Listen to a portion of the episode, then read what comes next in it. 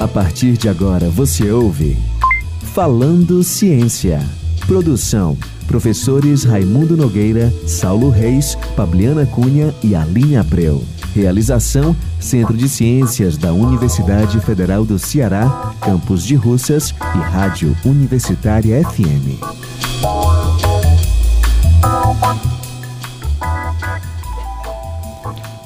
Boa tarde a todos, bem-vindo a mais um Falando Ciência, o nosso programa da Rádio Universitária FM 107,9. Apresentando este programa, aqui estou eu, o professor Raimundo Nogueira da Costa Filho, do Departamento de Física da Universidade Federal do Ceará, e me acompanhando mais uma vez aqui temos o nosso colega Saulo Reis, do Departamento de Física. Tudo bem, Saulo? Tudo ótimo, Raimundo, boa tarde e a nossa querida Pabliana, do Departamento de Química da Universidade Federal do Ceará. Tudo bem, Pabliana? Como Tudo vai? bem, Raimundo. Boa tarde e boa tarde aos nossos ouvintes. Bem, o tema de hoje é um tema muito atual. Nós vamos conversar sobre vacinas. Então, nosso tema Conversando com Vacinas vai ter a presença da doutora Rosemary Freire. Ela é farmacêutica e técnica em microscopia confocal da Central Analítica da Universidade Federal do Ceará.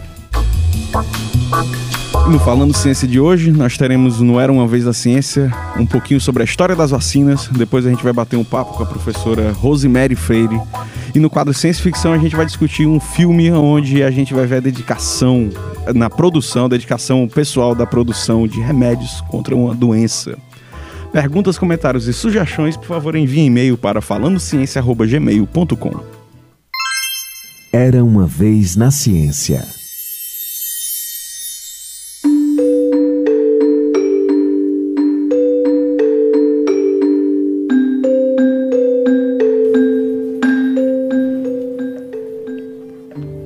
Início do século XVII, a varíola era uma das doenças transmissíveis mais temíveis no mundo, atingindo até a juventude, a maioria das pessoas, e representando uma alta taxa de mortalidade. Lady Mary Montagu, esposa do embaixador inglês em Istambul, observou que a doença poderia ser evitada através de uma técnica utilizada pelos muçulmanos, com a introdução na pele de indivíduos sadios de líquido extraído das crostas de varíola de um paciente infectado. Esse processo, conhecido por variolação, provavelmente teve origem na China e foi levado à Europa Ocidental, onde, embora tenha provocado vários casos de morte por varíola, foi utilizado na Inglaterra e nos Estados Unidos, até surgirem as primeiras investigações do médico inglês Edward Jenner, publicados no trabalho Vaurilae Vaccinae, em 1798. Jenner estudou camponeses que desenvolviam uma condição benigna conhecida por vastínia, devido ao contato com vacas infectadas por varíola bovina, desenvolvendo assim as primeiras técnicas de imunização. Embora sem os preceitos bioéticos definidos posteriormente, sua contribuição para a história da medicina foi inegável. Entretanto, a relação causa-efeito entre a presença de microrganismos patogênicos e doenças apenas foi estabelecida por Louis Pasteur e Robert Cook, aproximadamente em 1870. Para homenagear Jenner, Pasteur deu o nome de vacina a qualquer preparação de um agente que fosse utilizado para a imunização de uma doença infecciosa. E em 1885, Pasteur desenvolveu a vacina contra a raiva humana, dando início a uma nova era. Este texto foi extraído do artigo Imunizações: Três Séculos de uma História de Sucesso e Constantes Desafios, de Ricardo Becker Feijó, Marco Aurélio Safagi, do Jornal de Pediatria, volume 82, de julho de 2006.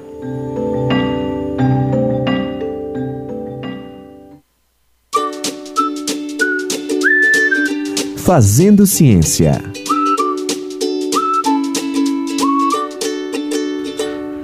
Então vamos começar aqui o nosso bate-papo de hoje com a nossa querida doutora Rosemary Freire. Tudo bem, Rosinha? Como vai você? Tudo bem, muito obrigada. Muito interessante o storytelling uh, contado aqui pela nossa querida Fabiana. Né? Você vê, são muitos anos de história de vacinação, um processo que começou muito lento de experimentação, mas pelo visto, pelo visto a gente não avançou muito, né? As pessoas ainda têm muitas dúvidas sobre as eficácias da vacina, ainda mais num período como esse que a gente vive hoje, que é existe uma grande uh, necessidade das pessoas por uma vacina que nos tire, que nos livre desse problema que a gente convive hoje, que é o Covid-19.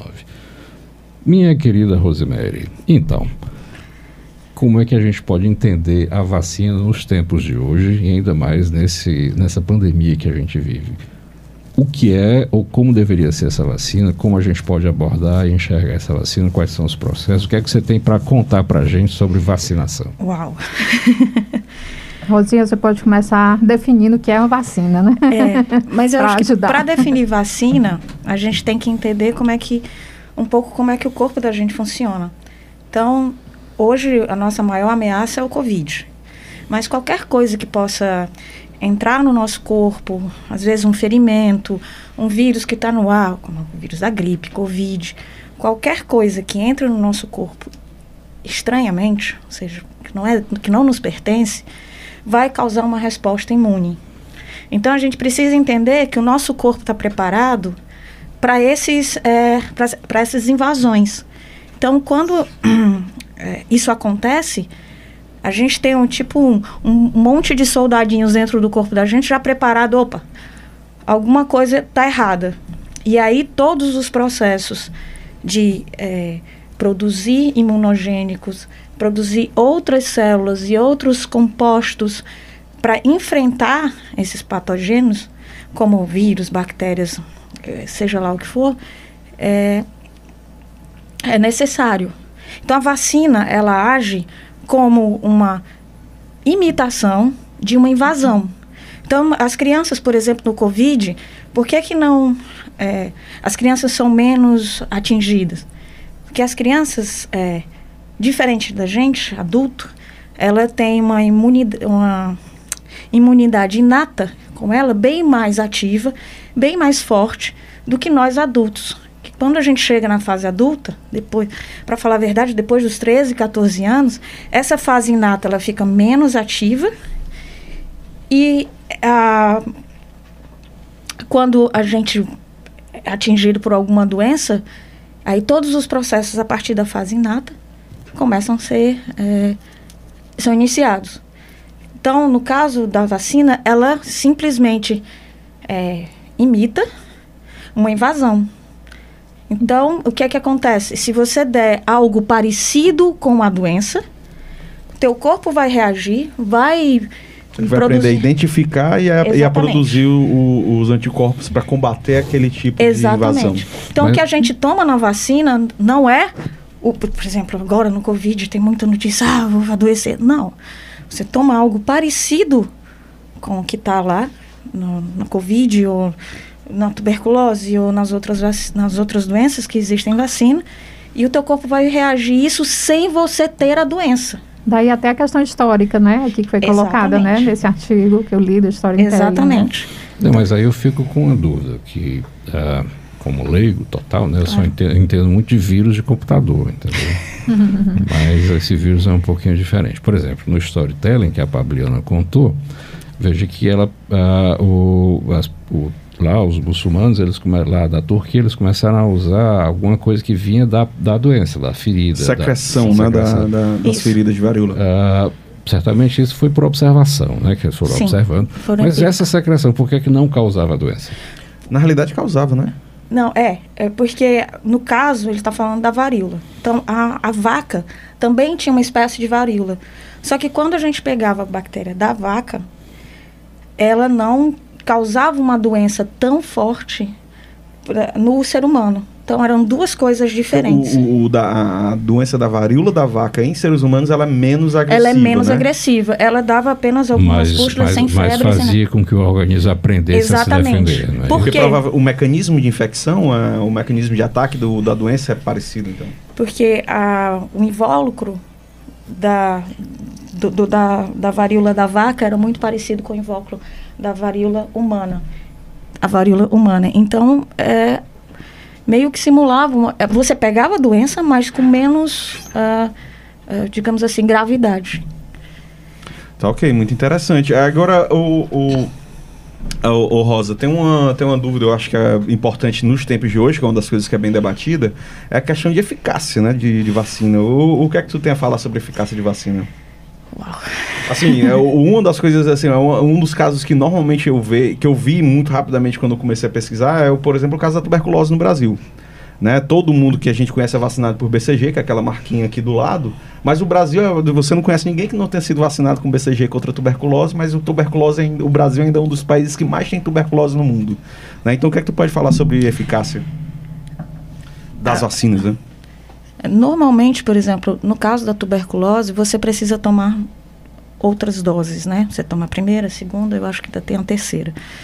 O, no caso da, do Covid, a gente vai tomar uma primeira, depois vai tomar a segunda.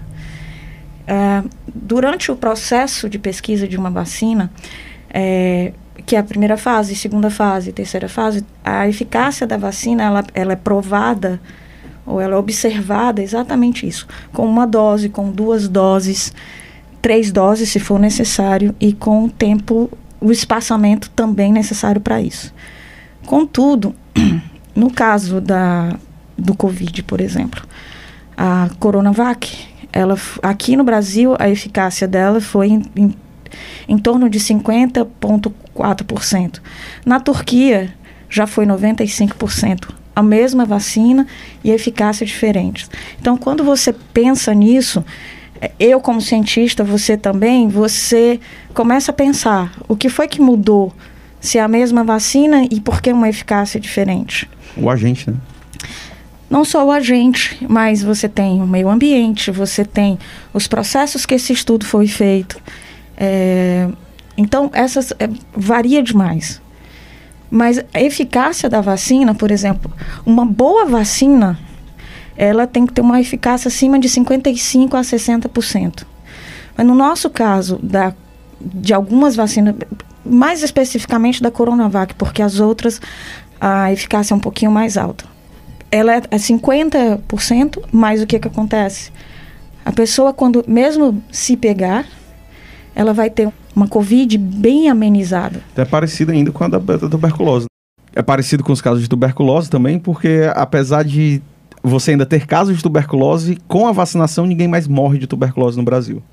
É, é muito interessante ver que um, um, processo que, enfim, aparentemente é bem ancestral, né? Desde as pessoas foram, mas de fato a partir do século, do final do século XIX, né? A gente a, a, a humanidade já tem mais de 100 anos de experiência com esse tipo de situação, não é isso?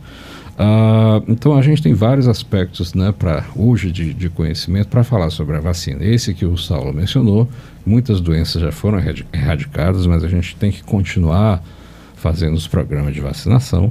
A vacina, quando surgiu, veio para isso, né, para ensinar o nosso organismo a nos proteger.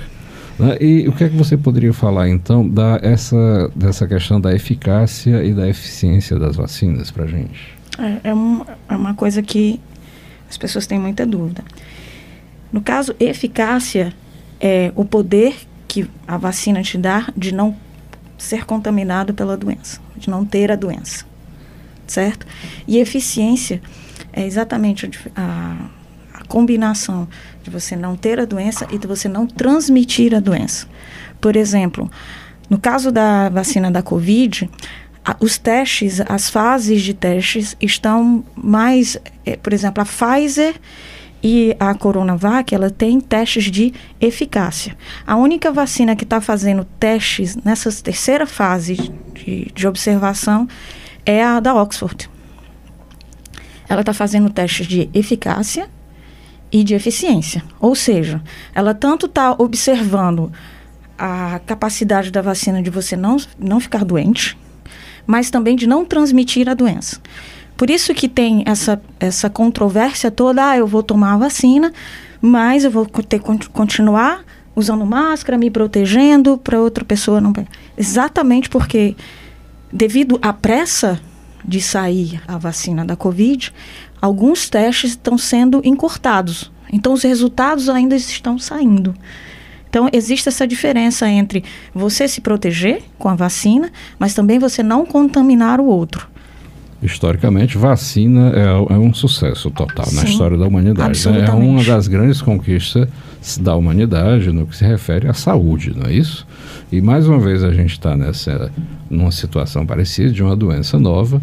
Uh, o que a população deveria entender é que existem profissionais com experiência absurda de muitos anos, né? De fato, né, usando aquela velha frase, né, de que são pessoas, são anões trabalhando em ombros de gigantes, né? já foram já foi cunhada várias vezes, ou seja, ninguém está fazendo nada de novidade. Absolutamente. Né? Todos os laboratórios têm uma larga experiência para produzir tudo isso, né? E isso deve deixar a população tranquila e realmente ficar satisfeita de que existe um processo que está se desenvolvendo que as vacinas vão chegar para todos eventualmente, né? Para falar a verdade, por exemplo, tanto a Pfizer a vacina da Oxford, a Coronavac, ela usa processos que estão sendo pesquisados desde 1986. E a, no caso da Pfizer, que é uma vacina de RNA, é, desde 96 esse processo está sendo estudado, está sendo aplicado em pesquisas, em vacinas estão sendo pesquisadas com esse processo. E o que, que acontece? Não é de uma hora para outra que surge uma vacina do nada. Não. Já tem mais de 20 anos, quase 30 anos de, de estudo sobre isso muito embora devido à pandemia, essas coisas, digamos que as coisas foram apressadas para ter essa vacina logo com essa modernidade, com esse novo método, mas ao mesmo tempo não surgiu do nada. Então, mais uma vez nós temos aqui então uma mulher né, que gosta de ciência, que está falando para a gente sobre vacinas. Aí eu lhe pergunto, qual é a tua formação, Rosa, para o nosso ouvinte que está aí ouvindo a gente em casa? Eu sou farmacêutica de formação, uhum. fiz mestrado em fisiologia e doutorado em farmacologia. Tá certo. E essa coisa de vacina, esses, vocês estudam isso nesse curso de graduação? Absolutamente. É? é? Ah. Exaustivamente. Entendi. Né? Os mecanismos, como é que Todo, se... Porque quando você fala de vacina, você não fala só da vacina em si, da, do medicamento claro. produzido pela indústria. Você fala de todos uhum. os processos que vai ocorrer no seu corpo. Então, a fisiologia, a farmacologia envolvida da resposta da, da do medicamento, da vacina, no caso, com o teu corpo e uma série de outras coisas. E esse, e essa, esse desejo de fazer estudar farmacologia era uma coisa sempre inerente que tinha em você ou surgiu depois de algumas motivações uh, extracurriculares? Foi uma, uma, uma sorte minha, porque meu pai queria que eu fosse médico e eu não passei na primeira vez a medicina, fui fazer enfermagem. E aí, uh, na época, eu namorava um colega seu o professor King lá da física e ele me levou para o laboratório lá na, na, Federal e eu me encantei com ciência. Fui, eu queria fazer aquilo. Então eu larguei a enfermagem e procurei um curso que tinha todas as, as possíveis informações para a gente produzir ciência. E a farmácia passa pela química, pela biologia, pela bioquímica, farmacologia, anatomia, tudo que eu precisava para seguir com a ciência. E hoje eu faço ciência unindo a física com a farmacologia e a biologia. Então, eu acho que a minha base de é, formação foi me preparou para tudo que está acontecendo hoje. Rosa, querida, é, uma palavrinha me chamou a atenção aí, na verdade, né? Uma área, né? Farmacologia. Explica rapidamente para o nosso ouvinte né, o que é que trabalha a farmacologia, até porque você falou, né, que, por exemplo, na produção de vacinas você tem toda a parte aí de, né, da, da, da ciência farmacológica. Explica para o nosso ouvinte entender o que estuda a farmacologia. A farmacologia basicamente estuda os processos da interação entre fármacos e o corpo humano. E as reações que o corpo humano tem a essa medicação. Então, então o cientista da farmacologia passa, é, é, é, trata os dados, trabalha com todo esse levantamento relacionado até esses testes clínicos, pré-clínicos, né? Isso. Inclusive, a, a farmacologia passa por você ter um protótipo de medicamento, fazer os testes em animais, os pré-clínicos, depois passar para animais um pouco maiores, que são ainda pré-clínicos, e assim passar para os humanos e ver as reações, inclusive se a medicação está funcionando, se não está funcionando, é, efeitos colaterais, tudo isso passa pelo estudo da farmacologia. E também as reações, tem um termozinho na farmacologia que a gente usa muito que é a patofisiologia. Ou seja, entender também como é que as doenças funcionam para você poder tratá-las. Então, Aí, Rosa, eu queria só que tu falasse um pouco sobre a central analítica, né? Tu tá lotado é. na central analítica, que não é do departamento de física, mas está ali do ladinho do departamento de física. Absolutamente. Né? E como é que é esse trabalho da farmacêutica, farmacóloga, lá na, no departamento de física e o, basicamente o que vocês estão fazendo lá na A central? história é longa, né? Então, eu fui para um pós-doc nos Estados Unidos e lá as pessoas me... Eu comecei a encontrei mecanismos de estudos de microscopia, me apaixonei pela microscopia, uma ferramenta incrível para os meus estudos farmacológicos que eu fazia lá. Eu trabalhava com doenças infecciosas. Quando eu voltei para cá, começou toda essa, digamos assim, é, o começo da central analítica, né? Fiz o concurso.